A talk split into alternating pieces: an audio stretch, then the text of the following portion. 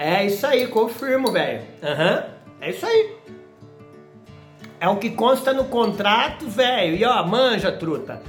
Cara, uma pá de cliente tá com a gente há mais de 30 anos aqui na firma dessa maneira aí. Vamos fechar, velho? então, você tá querendo. É, deixa eu entender.